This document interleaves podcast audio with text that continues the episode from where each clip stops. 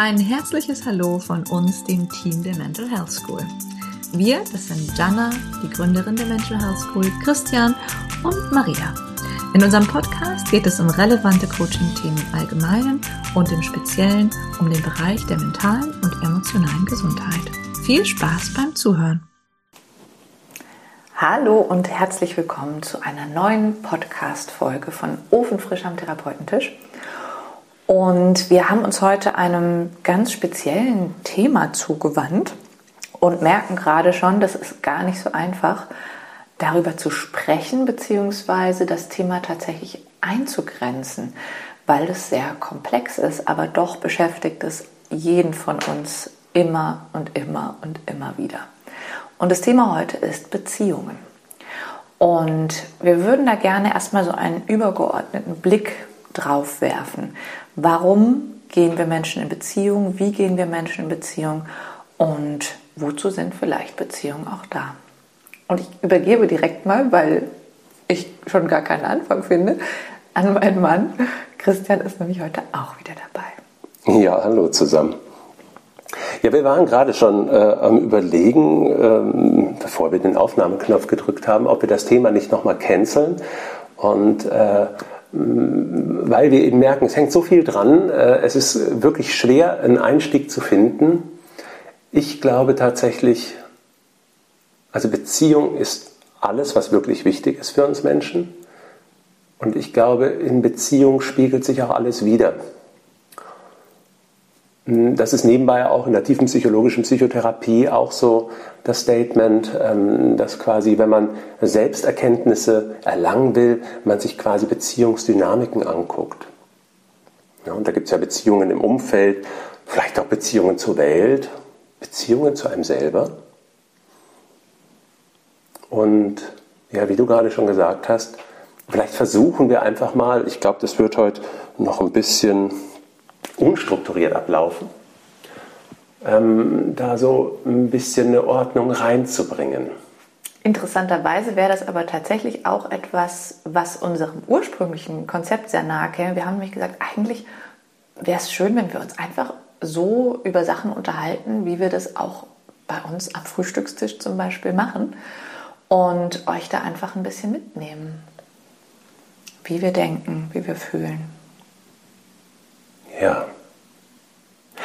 Also ich, ich fange einfach mal an. Mhm. Ja. Ähm, vielleicht nochmal ähm, Bezug nehmend auf den letzten von uns beiden gemeinsam gemachten Podcast, ähm, das wahre Selbst. Mhm. Ähm, da habe ich ja schon mal versucht zu differenzieren, äh, wer glauben wir zu sein und wer sind wir wirklich. Ja?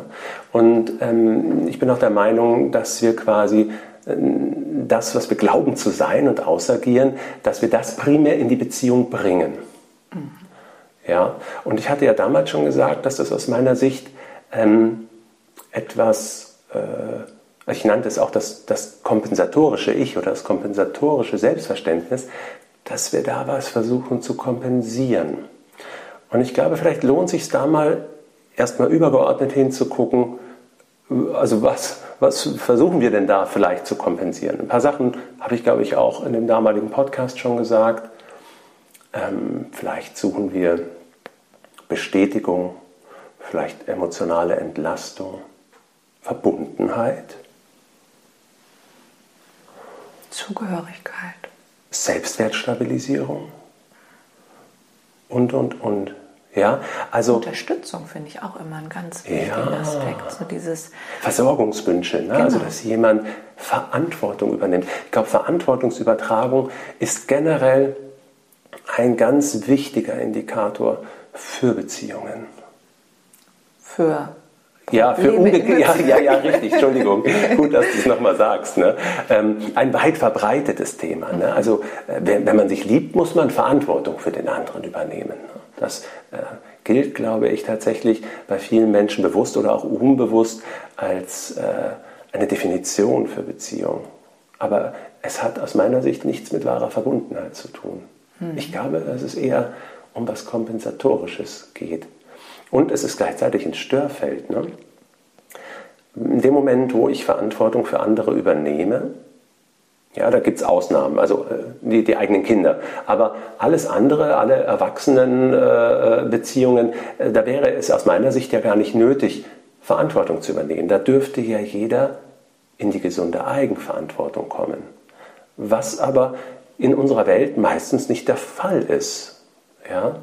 Und ähm, diese Verantwortungsübernahmen, die, die haben einen Preis. Und der Preis ist, wenn ich für andere Verantwortung übernehme, bin ich schon eingeschränkt in meiner gesunden Eigenverantwortung. Dann muss ich vielleicht schon immer etwas machen, was sich für mich eigentlich nicht richtig anfühlt, damit ich aber quasi in der Beziehung was bekomme, womit ich wieder was kompensieren kann. Und dann fangen wir schon immer an, uns zu verbiegen und nicht mehr ganz echt zu sein. Und ich glaube, das ist eher die normale Welt. Ich glaube, das machen wir alle. Der eine mehr, der andere weniger. Manche haben extrem hohen inneren Druck manchen geringen. Ne? Und vielleicht noch, wenn ich das noch kurz sagen darf, ich glaube, das ist immer der unbewusste Versuch, ein inneres Unbehagen, was eben noch so aus den ganz frühen Lebensjahren stammt, kompensatorisch im Außen zu lösen, was nie eine Lösung bringt, sondern eben bestenfalls einen alten Schmerz abwehrt oder was altes, unerfülltes meint erfüllen zu können. Aber der Schmerz des Unerfüllten kann sich dadurch nicht auflösen. Hm. Ich finde das da immer auch als Beispiel ganz schön. Ich finde, es gibt, ähm, es ist unter Frauen auf jeden Fall sehr verbreitet, dass die sich einen Beschützer zum Beispiel suchen, jemanden, an den sie sich anlehnen können. Und da inszeniert sich ganz oft etwas von der Vaterbeziehung. Also entweder hatten sie, ich finde, da gibt es immer so die beiden Geschichten. Entweder sie hatten einen Vater, der das sehr stark gemacht hat und das suchen sie dann im Partner ebenso.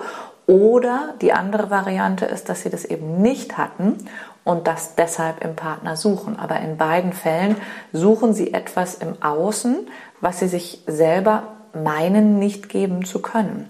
Und das Spannende an dem Aspekt finde ich, es wäre ja gar kein Problem, wenn Sie das erwarten würden, aber das Spannende an dem Aspekt ist immer, dass wir das nicht ähm, uns wünschen, sondern dass wir uns, also dass wir das erwarten vom anderen, dass wir das einfordern vom anderen.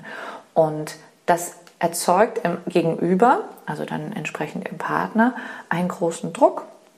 Und der hat dann das Gefühl, er wird, es wird etwas von ihm eingefordert. Und viele Männer, die, die, die gehen darauf auch ein, die wollen das der Frau auch zur Verfügung stellen, aber sie merken, dass je mehr die Frau den Druck aufbaut, desto weniger machen sie es gerne. Das heißt, sie können es nicht freiwillig geben. Und so sage ich auch immer in meinen ähm, Coaching-Sitzungen, dass wirklich Erwartungen oder Forderungen wirklich Beziehungskiller sind. Weil wir kennen das ja andersrum, wenn jemand etwas von uns erwartet oder fordert, dann haben wir auch innerlich so ein Gefühl, so, Moment mal, wa warum ist das jetzt meine Aufgabe, meine Verantwortung? Also wenn jetzt ähm, unser Mann zu uns kommt und sagt so, ähm, ich finde, du bist jetzt dafür verantwortlich, äh, mich jetzt emotional zu stützen und zu tragen. Ich lege mich jetzt auf deinen Schoß und, äh, und du hast es jetzt zu tun, ne, mich zu streicheln, mir gut zuzureden und so weiter. Und viele machen das ja von sich aus vielleicht auch gerne, aber wenn es gefordert wird, dann wird es schwierig. Dann merken so, oh, nee, das ist irgendwie nicht meine Baustelle. Ja, ja, ich glaube, da sprichst du was an, was viele Menschen kennen werden. Ich wollte es noch ergänzen um einen Punkt. Ähm, also ob die eben einen Vater hatten, der gegeben hat oder nicht. Ne? Und dementsprechend versuchen sie es nachzuholen. Das ist die eine Variante. Die andere ist, oder sie reinszenieren es, zum Beispiel auch es nicht zu bekommen. Mhm. Ja? An boykottieren Beziehungen, um wieder schlecht behandelt zu werden. Das ist so die andere Seite, die auch häufig ist. Mhm. Ja? Also eigentlich wünschen sie sich's, aber eigentlich gibt es einen Glaubenssatz in ihnen, ja, anscheinend bin ich nicht liebenswert und habe es nicht verdient und äh, das wird mir bei dem nächsten Partner genauso passieren. Und unbewusst unterstellt man das dann schon und unbewusst ist das schon eine Beziehungsstörung, die sich dann oft eben auch verwirklicht. Und desto mehr fordern sie es ja oft ein. Also je stärker der Glaubenssatz ist, ich habe es nicht verdient, dass sich mir jemand oder dass mir jemand Anerkennung gibt oder mich mir zuwendet oder wie auch immer, desto stärker wird es eingefordert. Du hast doch an meiner Seite zu sein, du hast mich doch emotional zu tragen und zu stützen und so weiter. Und desto weniger ist der Partner natürlich bereit, das zu tun, weil er denkt so, hoppla, was ist denn hier los? Ja, da bringst du noch einen nächsten sehr spannenden Aspekt rein, ähm, die Frage der Macht in der Beziehung. Uiuiui. Ui, ui. Ja. Mhm. Ja, der Druck. Wie ich was einfordere. Und ähm, das kennt wahrscheinlich auch mehr oder weniger jeder, dass es Spannungsfelder, Machtfelder in den Beziehungen gibt. Mhm. Manchmal sind die ganz offensichtlich. Also da sieht man sofort, hupala, der oder die hat die Hosen an. Also der selten, meistens die. Ne? Also und ähm, wenn man, also es gibt ja welche, die so, nein, nein, wir sind, wir haben uns immer ganz lieb, wir sind immer einer Meinung. Ähm, da glaube ich, dass das äh, in der Regel ähm, auf einer tieferen Ebene nicht mehr die Wahrheit ist. Also ich glaube schon, dass die das glauben und äh, dass mhm. die sich auch danach verhalten. Ne? Und ähm, dass es da quasi in der Regel einen gibt, ähm, der so den Glaubenssatz hat in etwa, also da gibt es ja mit Sicherheit 100.000 Facetten, Farben und so weiter. Ähm, um liebenswert zu sein, muss ich mich auf die Bedürfnisse meines Gegenübers ausrichten. Ne? Und er fühlt sich dann auch ganz richtig da drin, dass er dem Partner immer zustimmt, merkt aber selber gar nicht, was er dafür alles zurückstellen muss. Ja, also sich und seine Bedürfnisse. Ne? Und das sind so Sachen, das kann, naja, ich habe so das Gefühl, früher konnten sich das viele Menschen ein Leben lang vormachen.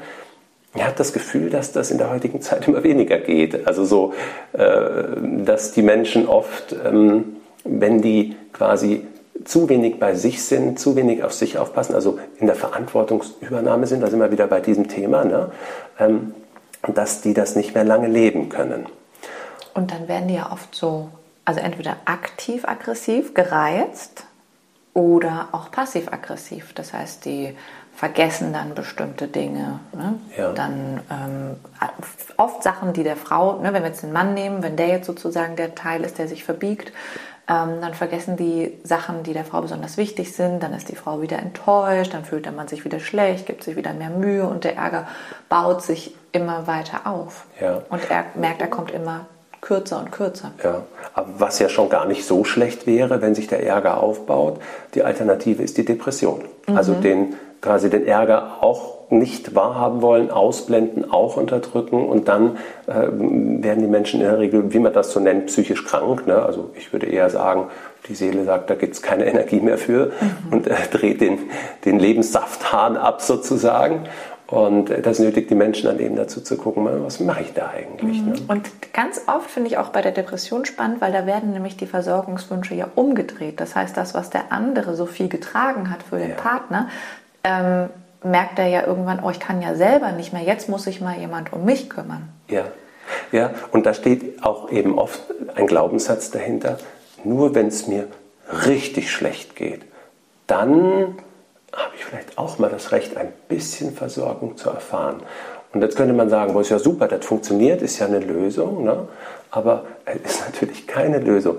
Also man kann ja quasi nicht das nachholen, was irgendwann in der Kindheit mal nicht war. Oder na gut, man könnte sagen, gut, dann kriege ich jetzt viel Versorgung, dann ist ja wieder alles gut. Aber das Problem, was diese Depression bedingt, ist nicht, dass es früher nicht versorgt wurde, sondern was davon emotional nicht nachverarbeitet werden konnte. Also die, die Enttäuschung, den Ärger und äh, den Schmerz, die Traurigkeit über das alte Unerfüllte. Ne? Und den werden wir quasi darüber gar nicht los. Deswegen kann es keine Lösung bringen. Da kann man nur in die gesunde Eigenverantwortung kommen und nochmal gucken, was mache ich denn gerade, was, mhm. was passiert denn da gerade mit mir. Ja? Also es ist auch wieder quasi der unbewusste Versuch, ein inneres Unbehagen im Außen zu lösen. Mhm. Also sich in, ins Leiden zu gehen, in die Opferrolle zu gehen, ja, in die Depression zu gehen. Und das Verrückte ist, dass, ähm, dass in dem Moment fühlt es sich ja auch tatsächlich dann für die Betroffenen so an, als wenn sie jetzt wirklich nicht mehr weiter wüssten. Ja, absolut. Als wenn da jetzt wirklich jemand kommen müsste, um sich um sie zu kümmern, weil sie dazu nicht mehr in der Lage sind. Also das ist ja sozusagen, ähm, oft ist ja der Energietank oder der Akku dann wirklich auch schon so leer, ähm, dass da gerade gar keine Kapazität dafür ist. Das heißt, es wird umso mehr ähm, eine Situation ähm, unbewusst inszeniert, in dem Also in der der Partner in dem Fall dann wirklich einspringen muss oder müsste. Und das gibt ganz häufig Konfliktsituationen. Oft habe ich auch den Eindruck, dass der Ärger, der in der betroffenen Person so unterdrückt war, sich dann auch im Partner zeigt. Ja, das heißt, ähm, wenn dann Versorgungswünsche von dem in dem Moment äh, sich schwächer fühlenden Teil kommen, da reagiert das, der Partner oft äh, mit großem Ärger. Und deshalb werden auch gerade Beziehungen sehr konfliktiv, wenn einer depressiv ist. Also dann geht es quasi wirklich, dann, dann spielen die sich oft den Ping-Pong-Ball der Überforderung hin und her. Und das Verrückte ist, dass ja Partner sich oft suchen, die Spiegelthemen haben. Das heißt, die haben im Grunde dasselbe Thema, eigentlich den Wunsch nach Versorgung oder den Wunsch, das etwas nachzuholen, was ihnen in der Kindheit gefehlt hat. Und dann kommen sie sozusagen in Konkurrenzkampf. Wer kriegt das denn jetzt mehr? Wer wird denn jetzt mehr versorgt vom anderen? Und das ist ja das Tolle, wenn wir nochmal so übergeordnet auf Beziehungen schauen, wir sind ja sehr verklärt von Hollywood und denken, ja, in der Beziehung geht es darum, dass wir das wahre Glück finden. Aber wenn wir nochmal unter diesen Aspekten schauen, dann ist ganz klar, Beziehungen sind dazu da, dass wir unsere blinden Flecke erkennen, dass wir uns im Grunde im anderen erkennen, dass wir unsere Themen auf den Tisch bekommen und auch an diesen Themen wachsen können. Weil, wie du eben schon gesagt hast, in Beziehung spiegelt sich alles. Alles, was uns selber betrifft. Und je mehr wir bereit sind hinzuschauen, desto leichter ist es daran zu wachsen. Wenn wir immer den schwarzen Peter dem Partner zuschieben, so der ist ja der Böse und der versorgt mich ja nicht oder der lässt mich hängen oder wie auch immer das geartet ist, desto häufiger oder desto ähm, ja, häufiger müssen wir diese Erfahrung vielleicht machen, hängen gelassen zu werden. Oder desto weniger kann sich ja auch in der Beziehung klären. Und das ist ja ein ganz klassischer Mechanismus, dass wir sagen, ja, das Außen ist ja das Problem. Ja. Ja, und es sind eben so, ich sag mal, ganz basale Themen. Ne? Also, was erhoffe ich mir vom Gegenüber? Was wünsche ich mir? Was suche ich? Was versuche ich zu erkämpfen? Aber auch, was befürchte ich vom Gegenüber? Also, wo muss ich mich schützen? Wo kann ich Nähe gar nicht zulassen, weil es dann richtig wehtun könnte? Ne? Und ähm, die eine Option ist eben, das alles äh, unbewusst auszuagieren, was die meisten Menschen eben erstmal so machen, also was eigentlich das scheinbar Normale in dieser Welt ist. Und die andere Alternative, wie du es gerade schon so gesagt hast, das wäre eben, also mal gucken, ähm, was, was berührt das eigentlich in mir? Was, was springt da an? Was sind meine Hoffnungen, meine Erwartungen, meine Ängste an die Beziehung? Ne? Und ich glaube, dass da ein immenses Entwicklungspotenzial in uns steckt, wo wir aber immer nicht hingucken wollen. Und das sorgt dafür, dass es eben keine Lösung, bestenfalls eine gute Kompensation äh, findet. Ne? Und das, ähm, das darf sich mal wandeln, glaube ich. Ja? In Beziehungen können wir wachsen. Und der Eckart Tolle, also ein spiritueller Lehrer, der ein paar Bücher geschrieben hat, der ein oder andere mag ihn kennen, der hat auch mal gesagt, also gut werden die Beziehungen dann, wenn wir nicht mehr denken, unser Gegenüber muss uns glücklich machen, sondern unser Gegenüber zeigt uns was auf, es spiegelt uns was, es dient uns, der, also quasi im gemeinsamen Prozess, uns unserer selbst bewusst zu werden. Und ja? dann kann ja wahre ja. Nähe erst entstehen. Ja, genau. Genau. Und also ich habe so, so ein Credo für, ähm, also wie man sich selber prüfen kann, ob man in einer geklärten Verfassung ist oder ob man etwas Altes unbewusst ausagiert. Und das heißt immer prüfen, kann ich den anderen lassen, wie er ist, aber nicht mehr alles mit mir machen lassen. Ja? Und wenn das steht, und das heißt nicht so lassen und jetzt bin ich weg und beende die Beziehung, sondern eben den anderen lassen. Ah ja, okay, ah, jetzt hältst du gerade nicht gut aus. Ne? Aber ah, du wirst deine Gründe haben. Ne? Und äh, äh, nicht alles mit sich machen lassen, ne? Äh, wäre dann aber, ja, aber mir ist das trotzdem zu viel. Ich also finde das nicht in Ordnung, wenn du mich da jetzt so anschreist. Ne? Also lass es oder dann muss ich mich halt jetzt hier erstmal rausnehmen, nicht die Beziehung beenden. Ne? Aber ähm, quasi nicht alles mit sich machen lassen, aber den anderen erstmal lassen können wir. Ist das geht aber nur, wenn unsere Anteile, wir sind ja in der Regel immer gegenseitig verstrickt. Ne? Also vielleicht hat dann der Mann das Gefühl, dem Weiblichen nicht zu genügen, wenn Vorwürfe kommen. Ne? Vielleicht hat er auch Angst, ausgenutzt zu werden und, und, und. Aber das sind ja dann wieder die eigenen Anteile, die äh, jetzt zum Beispiel das Männliche hätte, ich habe jetzt einfach mal häufige Themen genannt, ne, die äh, auch, ich glaube, noch irgendwo in der Kultur oder im Feld hängen. Und ähm, das ist übrigens ja auch noch ein großes Thema, speziell ähm, der Umgang zwischen Mann und Frau, also diese Beziehung, die partnerschaftliche Beziehung, dem sollten wir aber, glaube ich, tatsächlich nochmal mindestens ein eigenes Podcast widmen, weil das natürlich ähm, sehr spannend ist. Ne? Ja, und ich glaube, am Ende können wir uns alle auch noch eine andere Frage stellen. Ähm, wie kann sich denn wahre Liebe entfalten?